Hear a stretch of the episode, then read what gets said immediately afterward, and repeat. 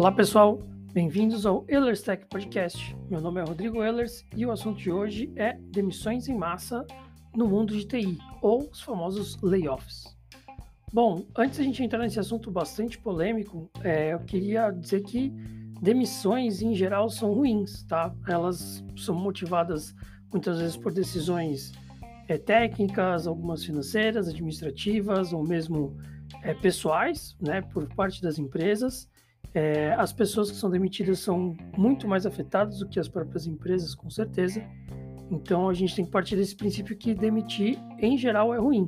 Quando uma pessoa pede demissão para ir para uma outra vaga, uma outra oportunidade, ou para perseguir algum plano pessoal, é uma coisa bastante diferente. Mas quando ela é demitida pela empresa, realmente é um cenário bastante complicado.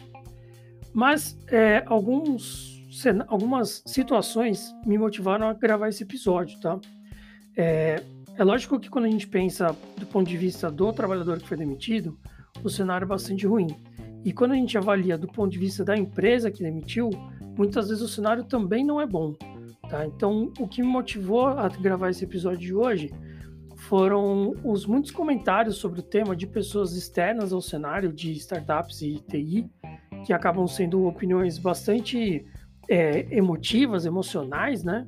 E que muitas vezes não consideram é, todo o cenário em volta do, do, do, universo de startups de TI, que acabam prejudicando tanto a análise quanto a pessoa que foi demitida.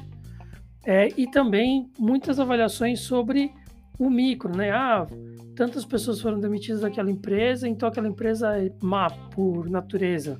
Não necessariamente. Às vezes a gente tem que avaliar um pouco o que, que motivou aquela empresa a criar aquele cenário de demissões. E é um pouco disso que eu tento trazer aqui hoje para vocês, tá? Então, o que, que estruturou essas decisões muitas vezes? Bom, a gente tem que pensar que é, quando veio a pandemia de Covid, é, tanto o cenário de aumentar o número de pessoas em casa, quanto também o aumento de uso da tecnologia por pessoas que antes estavam um pouco afastadas, né, por poderem trabalhar presencialmente, por se alimentarem próximos ao trabalho, próximo à casa, por poderem ir ao supermercado, mesmo a shoppings e etc. Você tinha então um cenário que muitas pessoas estão, estavam fora do cenário é, virtual. Né? Então, que consumiam várias coisas no mundo físico e que a partir do momento que ficaram presas em casa, não poderiam mais consumir daquela forma e teriam que alterar o seu perfil de consumo. Então isso criou uma demanda muito grande por aplicações e por soluções é, virtuais via aplicativo, via internet, enfim, tanto faz, que pudessem resolver esse tipo de problema, todos esses tipos de problema. E isso fez com que, então, todo o cenário de desenvolvedores fosse afetado, tanto por uma demanda muito alta por profissionais é, que fossem capazes de desenvolver novos, novas funções, novos aplicativos, novas soluções, como também é, pela falta de profissionais formados. Então, você tinha, não é que você tinha muitas pessoas paradas com esse tipo de formação, não, na verdade você tinha poucas pessoas paradas, todas elas foram consumidas, só que a demanda era muito grande ainda então ficou um vácuo aí de pessoas de, que tivessem capacidade de, de programar, né, de desenvolver, é, que suprissem toda essa demanda que estava sendo requisitada. Então a gente via durante a pandemia movimentações muito estranhas, como de pessoas que tinham acabado de entrar numa startup, muitas vezes como é, sócio ali, não como founder, mas como sócio ou com um cargo bastante alto, e que depois de dois, três meses iam para uma outra empresa que estivesse pagando maior, melhor simplesmente porque tinha mais vantagens nessa outra empresa e não porque acreditava realmente naquele outro produto que estava indo. Então, esse tipo de movimentação aconteceu muito durante a pandemia. E naquele cenário, né, naquele momento de, de início de pandemia, o que a gente via era uma, uma disponibilidade financeira, né, uma disponibilidade de dinheiro muito grande, tanto para startups quanto para tecnologias em geral, que viessem a resolver o problema, então, das pessoas é, em lockdown ou sem acesso a muitos recursos e serviços é, no mundo físico, né? Então, é, o que a gente via era uma, uma enxurrada de dinheiro em diversos lugares, diversas startups e iniciativas mundo afora, muitas vezes porque ninguém sabia qual que ia ser a solução que realmente ia resolver aquele problema, então resolveu se investir em tudo, a fim de acertar o melhor, o melhor ponto, enfim, a melhor solução, meio que no susto, e também como o dinheiro estava fácil, né, ele estava barato, estava disponível no mercado, é, era muito fácil você investir em 6, 10, 15, 20 startups, investir, de, em apenas uma ou duas, que poderiam ter um, um risco menor, um retorno talvez mais garantido, mas que você se expunha muito menos, então você tinha mais incerteza envolvida. Então, é, com isso tudo, você criou um cenário que os salários do setor de TI, de desenvolvimento, enfim, de produto em geral, estavam muito inflados. Eu cheguei a entrevistar uma pessoa para um cargo uma vez de desenvolvedor, era um desenvolvedor júnior, a pessoa não possuía nem equipamento próprio, ela recém tinha saído do curso de formação desses é, online, né, semelhantes à Alura, Udemy e afins, é, não tinha é, publicado nenhum é, produto, nenhum, nenhum aplicativo ainda na loja, e ainda assim me pedia como início um salário de R$ 4.500, que é um salário que, para a realidade da empresa que eu trabalho, não é um cargo de quem é júnior, né? é um salário de pessoas que estão na posição já pleno ou sênior, dependendo da área de atuação, e que não fazia sentido a contratação inicial de uma pessoa que não tinha nenhuma experiência e não tinha nem equipamentos para trabalhar com um valor de salário tão alto. Né? Então, esse tipo de, de situações não eram presentes só nas grandes empresas, nas startups, nos novos produtos ou nos produtos que estavam escalando. Também é, aconteceram é, com pessoas e com empresas que estavam no mercado tradicional. Né? Então, trazer pessoas para dentro do mundo de tecnologia passou a ser algo muito caro, muito difícil. E para ajudar, é, muitas empresas de fora começaram a contratar essas pessoas. Então, com um cenário de pagar em dólar, em euro, em libra ou em outra moeda forte que fosse, mesmo com trabalho remoto. Então, muitas vezes o desenvolvedor não precisava nem sair de casa, poderia continuar morando é, aqui no Brasil, né, em qualquer cidade que fosse, e trabalhar para uma empresa de tecnologia dos Estados Unidos, recebendo em dólar por hora trabalhada. Realmente um cenário muito complicado de competir. Mas é, algumas movimentações né, no fim da pandemia e agora no mundo pós-pandêmico né, é, mostraram que isso não era sustentável. Então, por exemplo, o preço do dinheiro aumentou bastante. Então, hoje, para você conseguir investimentos, você precisa comprovar muito mais coisas, você precisa é, ter disponibilidade de muito mais recursos, você precisa comprovar a sua saúde financeira com muito mais cautela e o seu produto precisa ser algo melhor apresentado para que então justifique o investimento de alguém de fora naquele, na, na sua empresa. Então, com isso, como o dinheiro ficou mais difícil de ser acessado, logicamente que quem já tinha recebido dinheiro viu que ia precisar manter aquele dinheiro que tinha recebido por mais tempo.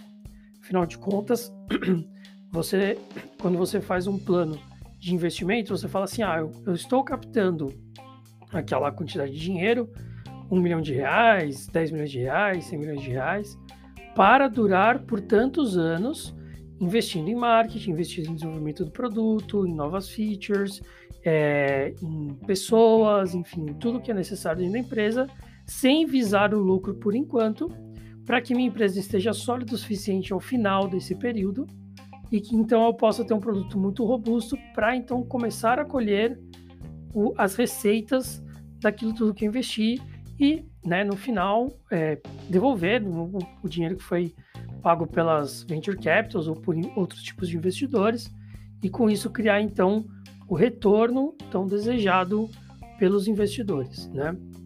E aí, como o dinheiro estava mais difícil, é, as empresas que tinham captado, recém-captado aquele dinheiro, perceberam que, por exemplo, elas tinham feito um planejamento para dois anos, pensando que depois de dois anos iam poder fazer uma nova rodada para captar mais dinheiro para poder expandir mais os seus negócios. Como o acesso ficou mais difícil, elas perceberam que talvez dois anos fosse um prazo muito curto e tiveram que expandir aquele mesmo dinheiro que elas já tinham recebido para três anos, para quatro anos, para cinco anos, sem perder os investimentos estratégicos em produto, em marketing, em desenvolvimento que fazem com que então você passe a planejar como você vai reduzir esse tipo de, de custo, né? Ou muitas vezes é, investir em lugares que tenham um retorno mais garantido, mais rápido, para que você possa então manter a, a sobrevida da sua empresa por mais tempo.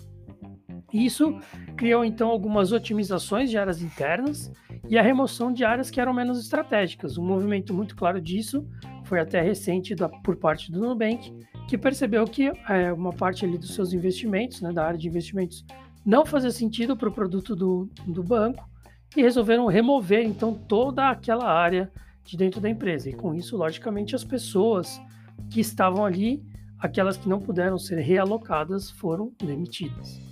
Então isso criou um movimento bastante grande, é, não só por parte das big techs, e como também por startups e empresas tradicionais também, que passaram então a demitir é, pessoas e reduzir áreas que não faziam sentido para o seu, para o seu negócio, para o seu core business. Né?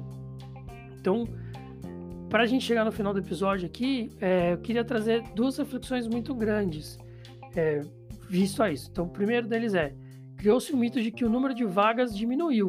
Na verdade, não. Na verdade, se a gente pega é, algumas informações que vieram até por, por conta da, da Snack e também por diversos é, diversas newsletters enviadas pela, pela Starts e outros meios que eu costumo acompanhar, a gente percebe que é, tanto Microsoft, como Google, Salesforce, Amazon, Meta e até mesmo Spotify contrataram muito mais do que demitiram. O problema foi que as demissões em massa elas acabam tendo uma visibilidade muito maior, principalmente porque elas acontecem em um momento muito instantâneo. Né? As contratações elas vão acontecendo ao longo do tempo. E você pega o caso da Amazon, por exemplo, que demitiu recentemente 18 mil pessoas só que durante a pandemia contratou 746 mil. Ou seja, você vê que o saldo de vagas ali dentro da Amazon não condiz com, essa, com esse cenário né, é, caótico e, e, bastante pessimista de demissões de 18 mil pessoas. A mesma coisa que o Spotify. O Spotify é, recentemente demitiu 600 pessoas da sua empresa e, e criou-se um movimento bastante grande em volta disso do absurdo que era Spotify demitir 600 pessoas, só que durante a pandemia ela contratou 5.400 pessoas.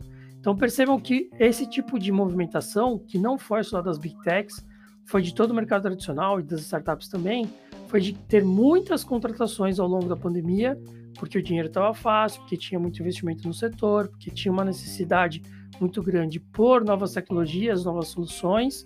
Só que, uma vez que essas soluções foram resolvidas, o cenário pandêmico foi reduzido e o dinheiro ficou mais caro, aquelas áreas e aquelas pessoas que não faziam sentido pertencer mais àquela empresa acabaram sendo cortados.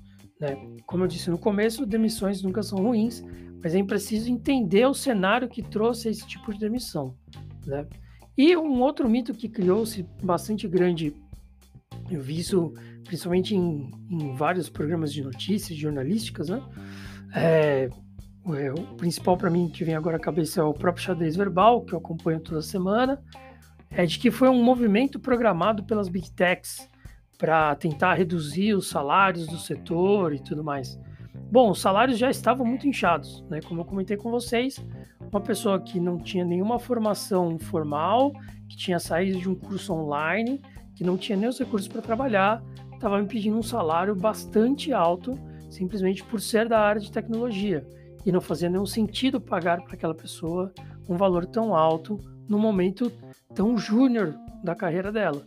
Talvez fizesse sentido um pouco mais para frente, talvez fizesse sentido se fosse uma solução que me traria resultados é, muito rápido, mas não era nenhum, nenhum desses casos. Era uma pessoa que eu teria que fazer todo um treinamento com ela, para entender onde que ela ia se encaixar no meu produto, para que então ela começasse a programar para depois de vários meses, então ela me trazer algum tipo de retorno estratégico dentro do produto. Então não fazia nenhum sentido. Então a gente percebe que não foi um movimento programado por ninguém, né? Não foram só as big techs que demitiram, foram as startups, foram é, as scale-ups, foram as empresas tradicionais do mercado que passaram então por esse movimento de otimização do seu negócio, né, otimização das áreas que faziam sentido para aquela empresa, para o seu core business, para aquilo que realmente é, faz a empresa sobreviver né, e, e, ter as suas contas pagas, e não simplesmente uma decisão maquiavélica de criar demissões, então, em diversos setores diversas empresas. Né? É, esse episódio passou um pouquinho do tempo que eu tinha planejado, mas eu achei importante trazer aqui para vocês. Lembrando que eu sempre deixo uma enquete no final, então se você escuta pelo Spotify, você pode arrastar é, esse episódio para baixo, você vai ver lá que tem um campo para enquete, para você responder uma enquete. E também, desde o do episódio retrasado, eu tenho deixado então um espaço para comentários. Eu coloco lá uma pergunta ou um, um comentário para você poder adicionar ali algum texto depois, também pelo Spotify. Então você entra lá, arrasta para baixo e consegue deixar algum comentário ali relevante. Beleza? Então, por hoje é só, pessoal. Espero que essa discussão do layoff ainda tenha muito assunto para a gente tratar. É, a própria newsletter da, da Startse da última sexta-feira trouxe uma reportagem só sobre isso e trouxe um site que tem é, acompanhado os layoffs pelo mundo, né? Bastante interessante. A gente vê essa movimentação de pessoas que tem acontecido. É, e também, é, por conta dos grupos que eu participo, seja no Slack, no Discord ou no WhatsApp, sempre que tem um layoff, o que eu vejo é que as pessoas que continuam naquela empresa recomendam algumas pessoas, né, com algumas formações específicas para outras empresas e outras pessoas que participam desses grupos, tentando re realocar essas pessoas o mais rápido possível, porque muitas vezes a decisão realmente não foi de prejudicar a pessoa que foi demitida, mas foi uma decisão estratégica da empresa, daquele produto, e que necessitava então daquela decisão difícil de desligar alguém.